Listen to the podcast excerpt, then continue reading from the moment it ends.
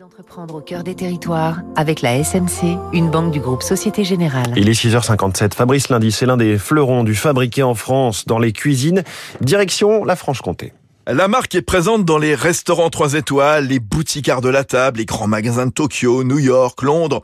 Christelle, qui fabrique des casseroles haut de gamme en inox à Fèche-le-Châtel dans le Doubs à 15 minutes de la Suisse.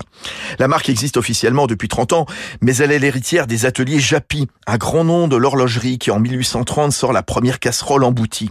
Après 150 ans d'existence, c'est la fin de l'aventure. Les presses s'immobilisent avant que le site ne soit repris par la famille Dodan à la fin des années 80. Son coup de génie, le Cook and Serve, une casserole design avec poignée amovible, profilée, élégante, qui font d'elle un bel objet tendance et non plus un banal ustensile de cuisine.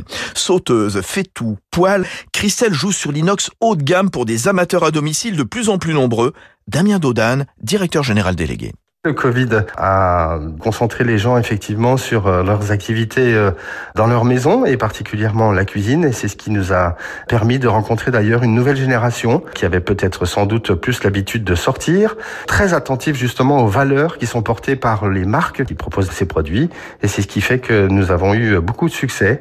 Et en cette période de hausse des coûts de l'énergie, Christelle innove avec Ananke, une start-up de Belfort, en récupérant la chaleur fatale de la ligne de cuisson des revêtements anti-adhésifs pour la transformer en air comprimé et la réinjecter sur la ligne de production.